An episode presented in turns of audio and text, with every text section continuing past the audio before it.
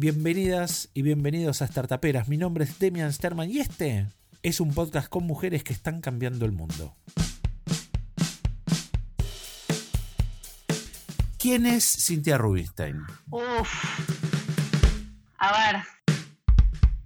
Cintia Rubinstein hoy es una consultora que se dedica a la transformación cultural en empresas que están transitando su transformación hacia la agilidad soy facilitadora, una facilitadora optimista eh, respecto de la transformación.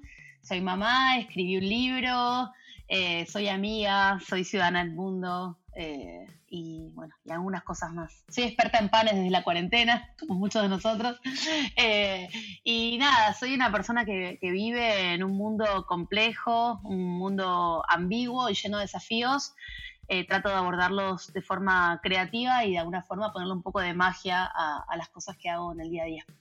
Bueno, vos sabés que nombraste una palabra que para mí te, te, describe bastante, bastante, bastante clara, que es el optimismo. Todos los que te leemos o los que te seguimos coincidimos, porque no es algo que piense solamente yo, es conversado en mi ecosistema, coincidimos que vos transmitís una frescura que transmite un poco tu pasión y tus ganas y eso se hace contagioso. Ahora yo te pregunto, ¿no? Para que empecemos a conversar y a profundizar un poco. ¿Cómo ves a las personas hoy? Eh, ¿A las personas en general o en el marco de las organizaciones? es una muy buena pregunta, no, pero en el marco de las organizaciones, vamos a acotar un poco. Porque ahí me salía la Cintia psicóloga, yo soy psicóloga y tengo como una, especie de formación. En realidad tengo tres, yo tengo tres carreras, eh, soy química eh, y ahí aprendí a pensar en procesos. Luego me volqué a la psicología, donde me metí un poco en, esto de la psiquis humana y de los ecosistemas humanos. Y después, bueno, me y me dedico a, los recursos humanos. Entonces, nada, como que, con la dimensión de las personas me, me, llama a otros tipos de lugares, por eso te pregunto. Y en las organizaciones creo que hay, hay algunas cosas que hoy están empezando a ser cuestionadas, en particular eh, empieza, empezamos a darnos cuenta que muchas cosas que parecían imposibles no eran tan imposibles como parecían. Me refiero en particular a, esta posibilidad de, trabajar desde casa, que era algo que, que muchas organizaciones la gente pedía gritos, políticas de home office, y que las organizaciones más tradicionales te decían, no, esto es imposible. Sin embargo, ante la primera de cambio y con la pandemia, no les quedó otra de, reconocer que se podían ajustar las condiciones de trabajo para, para que las empresas no se frenen allá en marzo del 2020 entonces creo que, hay muchas cosas que, parecían imposibles que hoy se ven posibles. También creo que, que, esta pandemia nos pasó muy por encima y no hubo mucha reflexión respecto de, qué espacios había que recuperar, en particular en las conversaciones humanas, eh, para, no reproducirlas en formatos eh, muy tradicionales. ¿A qué me refiero? Por ejemplo, Hoy tenemos empresas que están minadas de reuniones, le llamamos el síndrome de las reunionitis, eh, porque el cafecito en el bar, porque el pasillito se reemplaza por un Teams o por un calendar donde tenemos media hora en punto de reunión. Entonces creo que, que nos ganó eh, de alguna forma la inercia también, a pesar de que hay cosas que vimos que se podían hacer y hay mucha gente como muy agotada, producto de, de esto, ¿no? Producto de, de que no pudimos tener tiempo de parar la pelota y preguntarnos, ¿no? ¿Y por qué no podemos generar espacios eh, alternativos eh, y ser más creativos a la hora de pensar en las necesidades que tenemos en esta nueva normalidad, ¿no?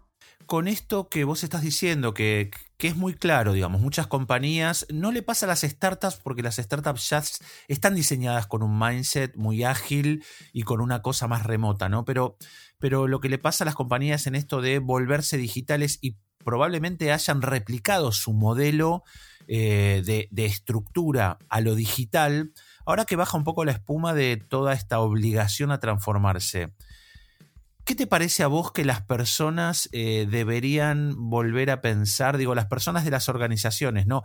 ¿Qué debería quedar de lo que se transformó y qué debería volver a repensarse? De esta transformación abrupta de, de, irse todos a sus casas y irse a digitales, ¿no? Como, bueno, ok, ya no fuimos todos a nuestras casas. Entre ir, entre ir a trabajar a un lugar físico y estar en nuestras casas, hay algo en el medio. ¿Qué te parece a vos que es eso en el medio sobre lo que habría que trabajar ahora? Y yo creo que tiene que ver con el balance, ¿no? Con el equilibrio. El equilibrio entre, entre la vida personal, la vida laboral, el equilibrio entre lo presencial y lo virtual, el equilibrio entre el exceso de reuniones y, las conversaciones escasas. Digo, creo que, que estamos en un momento en que tenemos que encontrar el balance, ¿no? Eh, creo que en ese sentido, eh, ya me pongo ahora el traje de, agilista, desde la agilidad lo que estamos de alguna forma tratando de, impulsar es, incluso en las startups, es volver a, pensar en el mindset de la agilidad, ¿no? En el corazón de la agilidad como un concepto muy sencillo, pero a la vez como muy clave, ¿no? Esto de, de poder aprender a reflexionar con otros para mejorar y aprender a colaborar para entregar valor, ¿no? Salir un poco del hacer y ponernos un poco a conectar con el ser, ¿no? Con, con quiénes somos, quiénes queremos ser, cuáles son nuestros propósitos y ahí balancear mucho, ¿no? Eh, creo que es una de las claves. Me quiero quedar con vos un ratito en, en poder seguir pensando en las personas, ¿no? ¿Cuáles serían los indicadores que avisarían a las compañías que tienen que tener cuidado porque no están cuidando a las personas que hacen esas compañías? Hay como dos respuestas. Una es desde internamente desde recursos humanos y otra es en el registro de, los colaboradores. Creo que recursos humanos tiene que estar alerta internamente si realmente está gestionando con el colaborador en el centro, ¿no? Si realmente su gestión se volvió customer centric o Employee Center, ¿no? Eh, entonces, si, dentro del área de recursos humanos se activa esta mirada de tener en el centro los colaboradores, seguramente estén en el radar estos problemas, ¿no? Lo que pasa es que muchas veces, eh, y digo, esta es la primera pata de la respuesta, recursos humanos tampoco transformó sus procesos a procesos employee center, ¿no? Entonces se sigue pensando en el proceso más que en las personas. Ahora, Respecto de, la segunda parte, que es cómo recursos humanos puede tener indicadores o registros de que realmente eh, hay que ponerle el ojo a esta cuestión, creo que hay un montón de indicadores muy tradicionales como la rotación, como el ausentismo, pero también hay otras cuestiones vinculadas con el engagement, con la posibilidad que, sienten los líderes de que los equipos aporten valor, con la plasticidad que los equipos van mostrando a los proyectos nuevos que se van gestionando.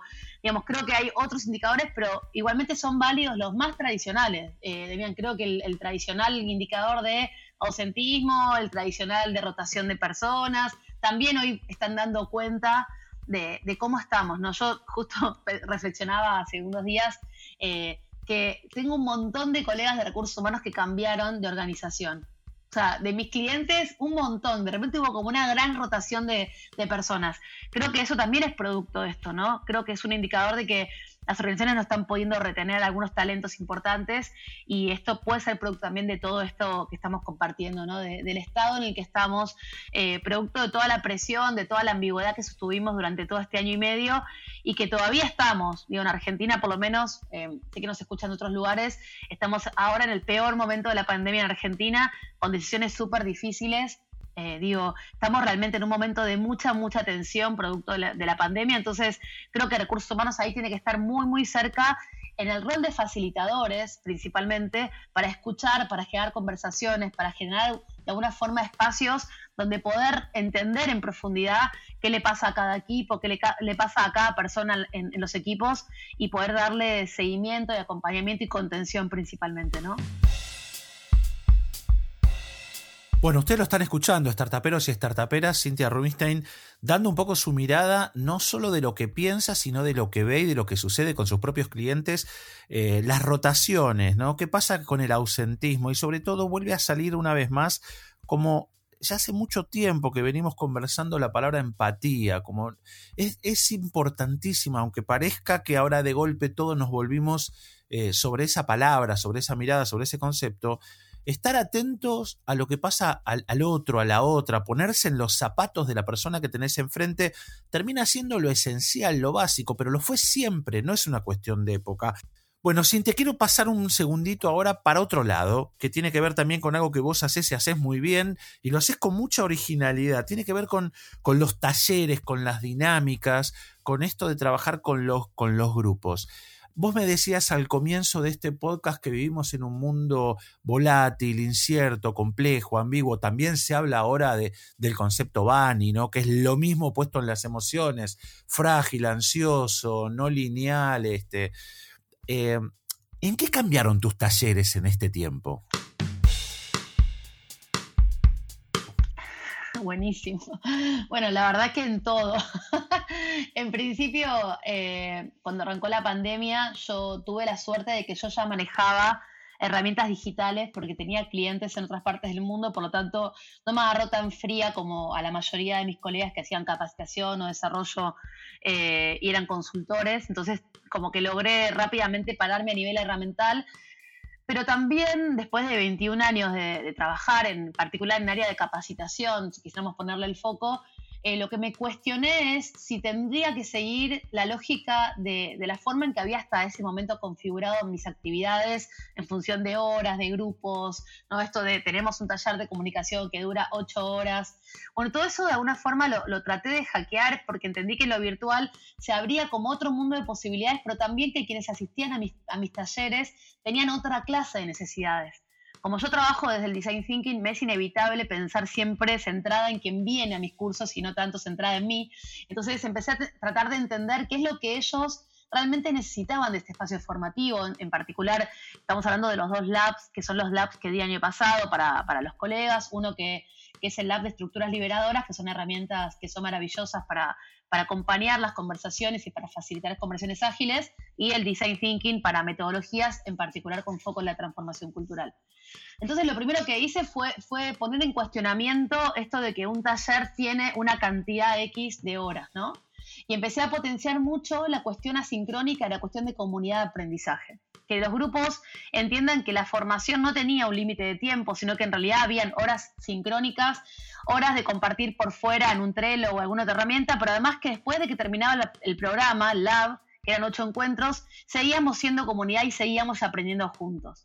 Como resultado de esto que te estoy compartiendo, como de la propia eh, deconstrucción de mi propio ser como, como facilitadora, como diseñadora, surgió que las personas que venían a mis talleres seguían juntándose para practicar de forma autónoma y autogestiva y todavía de hecho lo siguen haciendo grupos que empezaron en abril del año pasado, siguen siendo una comunidad muy activa de, aprendizaje colectivo. Entonces digo, me, me, parece que por lo menos en mí lo que cambió fue entender que el límite no estaba en el diseño, sino en poder disparar preguntas y espacios poderosos para que lo colectivo emerja por sobre el interés individual de quien se formaba, ¿no? Digo, esto es algo que en la agilidad buscamos todo el tiempo. Nunca imaginé que desde la facilitación de mis propios talleres también lo podía lograr, ¿no? Fue como un insight súper fuerte. Está buenísimo porque acá traes también una, una palabra que parecería de época y, no lo es, pero me, me quiero agarrar de la cocreación. Por tu experiencia con las compañías, ¿cuánto de real y cuánto de posibilidad concreta hay en la, en la gestión de la co-creación entre cliente eh, y quien está tratando de generar algún tipo de transformación adentro de la compañía desde afuera? Cuando no es cosmético, cuando no es make-up, es muchísima. Digo, cuando hablamos de una transformación real, donde hay un compromiso de un sponsorship, donde realmente la organización quiere trabajar en eso, la co-creación es algo que está vivo y es real, es parte como de, del pasaje de un ecosistema a un ecosistema de trabajo, ¿no? Es súper posible, yo lo veo todo el tiempo en las organizaciones con quien trabajo. Sí, eh, creo que acá el, punto es si la organización está haciéndolo de una forma consciente y profunda o solamente quiere de alguna forma hacer un, como, un como sí, ¿no? Eh, cuando las organizaciones se comprometen de fondo en lograr eh, repensar la cadena de valor, en repensar el poniendo en el centro al otro, al cliente o a los colaboradores, eh, realmente la co-creación es posible. Desde el design thinking, por lo menos eh, la misma metodología te lleva a poder valorar por sobre las ideas individuales la potencia que tiene la inteligencia colectiva, ¿no? Y cuando uno pasa por un dispositivo con estructuras liberadoras, con design thinking o con cualquier otra metodología que potencia la inteligencia colectiva, la evidencia es, importantísima. Digo, darte cuenta que que con otro pensás mejor, que para otro pensás mejor, que, en ese encuentro de, ideas nace algo que es superador, eh, realmente es algo que es muy potente. Digamos, en la antigüedad hablábamos de la sinergia, cuando hablábamos de trabajo en equipo, ¿no? Como gran logro. Yo creo que la sinergia eh, se queda chica al lado de lo que es ver a la sinergia en el formato de la inteligencia colectiva, ¿no? En esto del, poder que tiene y, de la importancia que tiene eh, lo que nos convoca el, pensar con otros, ¿no? Y además también lo que nos ayuda a que no hayan resistencias eh, a la transformación. Cuando las ideas son co-creadas y uno se siente protagonista de los espacios de reflexión colectiva, entonces uno no siente que las ideas se imponen desde afuera, entonces, la resistencia a, trabajar por esas ideas, a transpirar la camiseta, a luchar porque funcionen, es muy alta, porque es tu idea, ¿no? Con estructuras liberadoras lo que hacemos es eh, un, un doble comando. Por un lado, lograr desplegar y despertar el talento individual para ponerlo al servicio de la inteligencia colectiva. No es que la inteligencia colectiva anula el talento individual, sino que justamente nosotros lo que buscamos es que cada uno ponga lo mejor de sí mismo y que en ese encuentro entre personas, entre ideas, entre, intenciones, por supuesto, y valores, salga lo mejor que puede salir en ese equipo. Y eso es alucinante.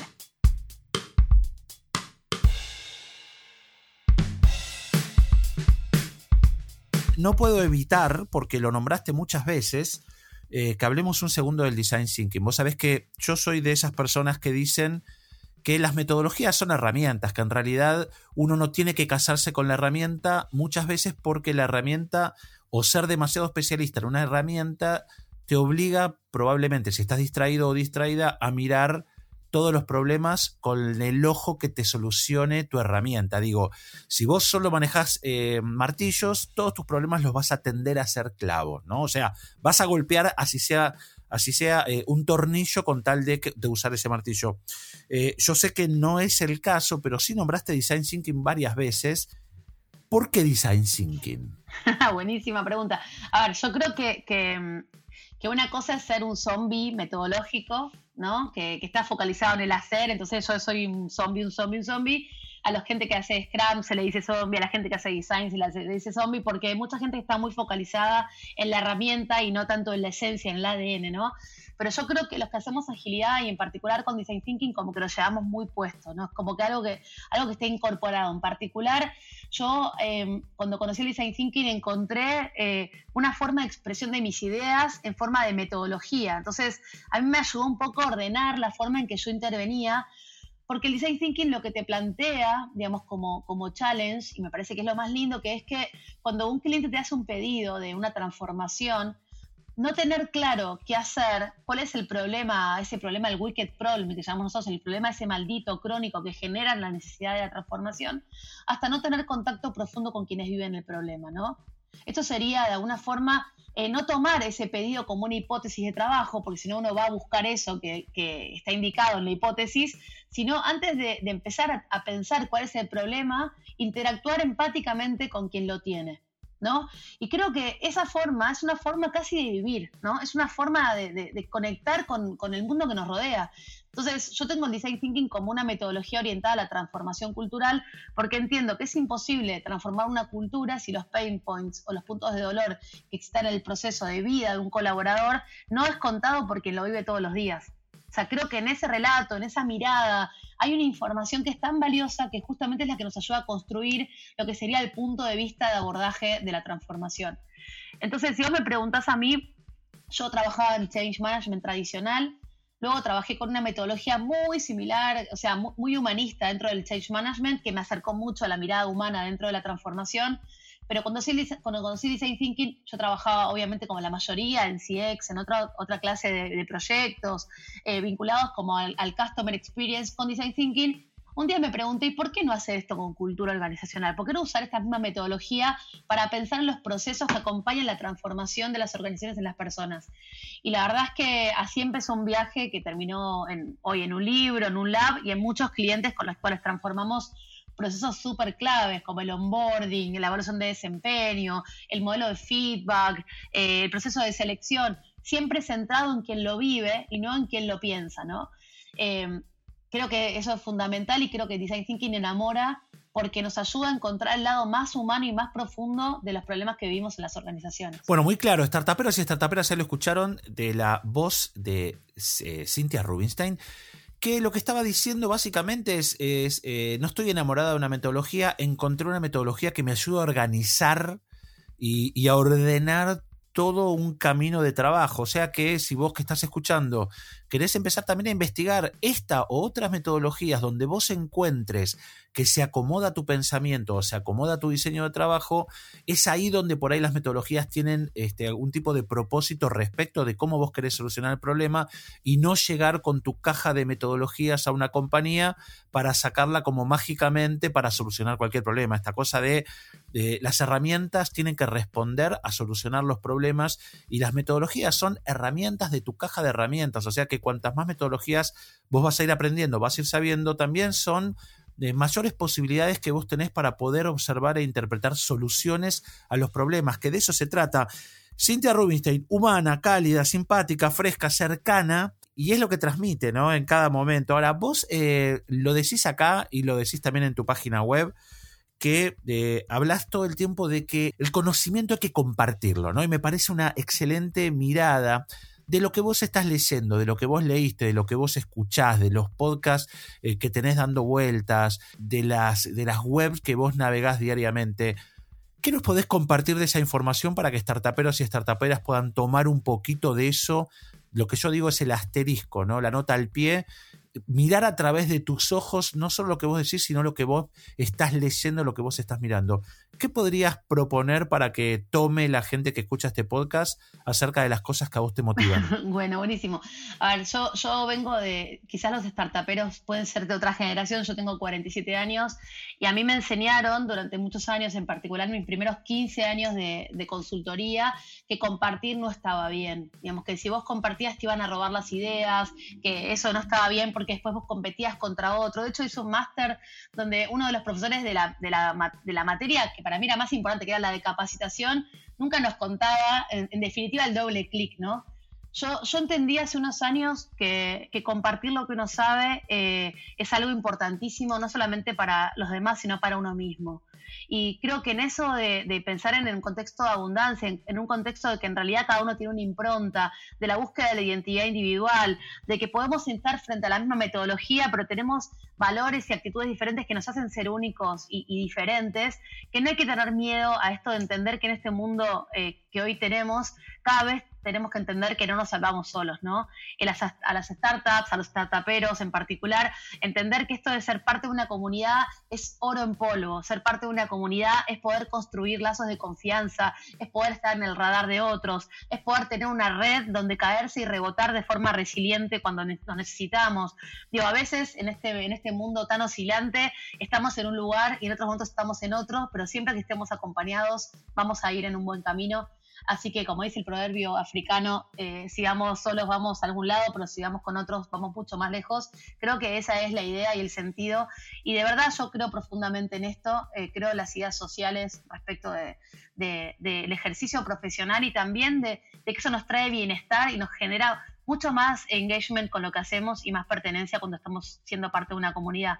En, los últimos, eh, las últimas tres semanas se me ocurrió, dentro de toda la, mina, la minada de cosas que hago en mi día a día, generar un Telegram que es específicamente orientado a quienes hacen facilitación que se llama Facilitadores de Transformación, me demanda un montón de tiempo, pero ya somos 300, 376 eh, personas activos en, esa, en ese Telegram, y cuando me voy a dormir y lo veo, digo, wow, o sea, estoy logrando mi propósito, está en movimiento, y creo que también eso es algo que, está bueno, conectar con nuestros propósitos y no tener límites, ir, a, ir, ir, ir hacia allá todo el tiempo, creo que es lo que realmente nos genera eh, ser únicos e irrepetibles, y eso es algo que tenemos que ir buscando. Perfecto, y dijiste que cuando vos hiciste un máster o un curso había un profesor que no compartía el doble clic. Ahora, ¿cuál es el doble clic de tu biblioteca? ¿Cuál es el doble clic de tus podcasts? Eh, ¿Qué podés compartirnos concretamente con un doble clic? un montón.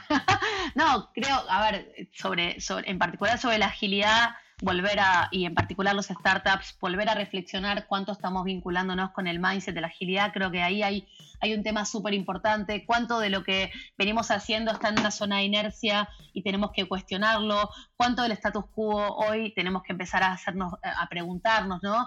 Cuántas preguntas poderosas estamos dando por sobre las respuestas que estamos dando, creo que hay otro doble clic importante.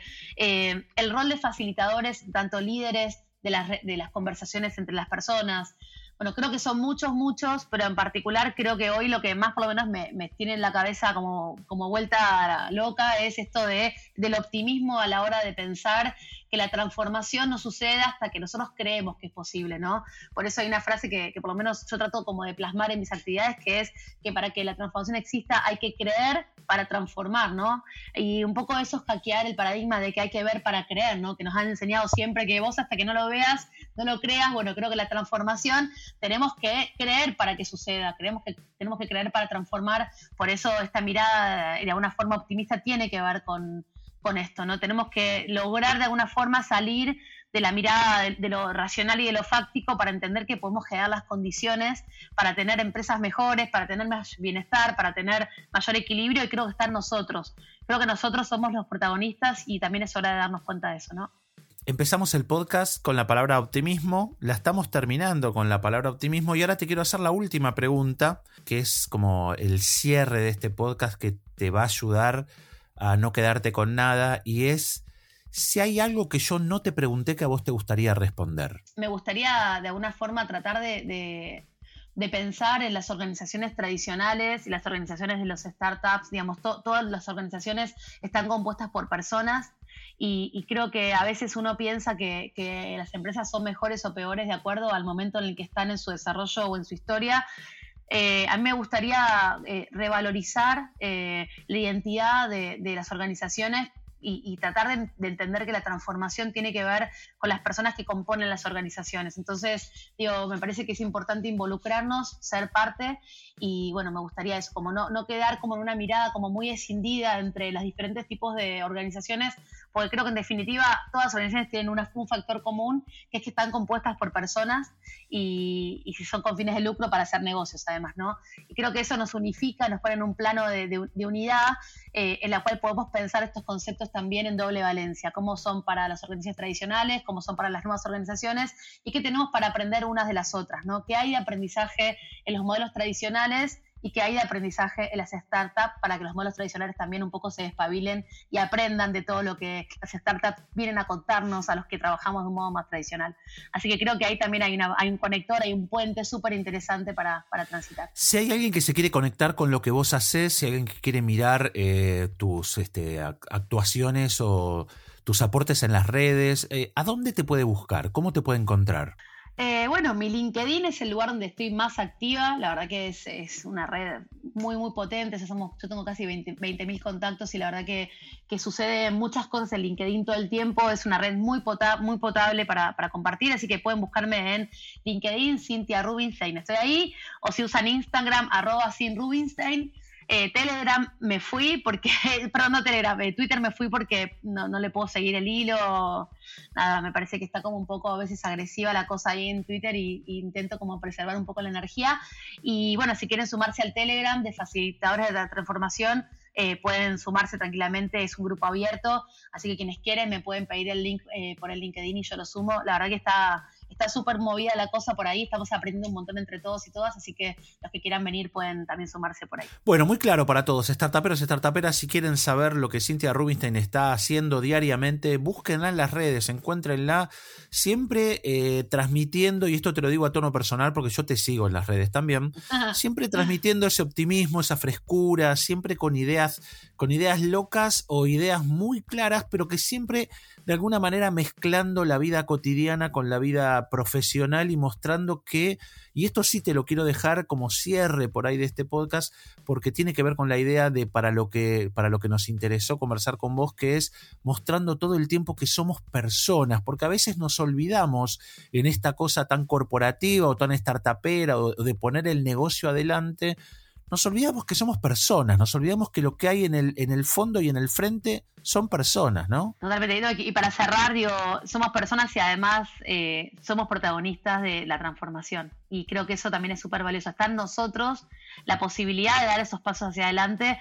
Así que animémonos a proponer, a decir, a poner sobre la mesa. Creo que es un momento para, para hacerlo. Todo se está transformando. Estamos en un mundo, como vos dijiste antes, Demian, que es muy vani. Eh, por lo tanto, podemos pasar al frente, dar un pasito y levantar la mano. Creo que eso es buenísimo. Y creo que las organizaciones nos necesitan a todos en el rol en que estemos eh, para poder aportar valor. Así que anímense a, ser protagonistas de este momento. Bueno, y por nuestro lado solo nos queda o me queda decirte muchísimas gracias por haber estado acá en este programa de, con startuperos y startuperas y desinteresadamente dar tanta información que también nos hace sin. Muchísimas gracias por estar en Startuperos. Gracias a vos, gracias a todos los que están escuchando y bueno, nos seguiremos leyendo por ahí. Nos vemos. Gracias. Hasta acá Startuperas, un podcast que conversa con miradas de mujeres que están cambiando el mundo. Si te querés comunicar conmigo, ya sabes, puedes hacerlo a arroba Demian en todas las redes. Si querés hablar con Failculture, puedes hacerlo a info. Nosotros nos seguimos escuchando. Hasta la próxima.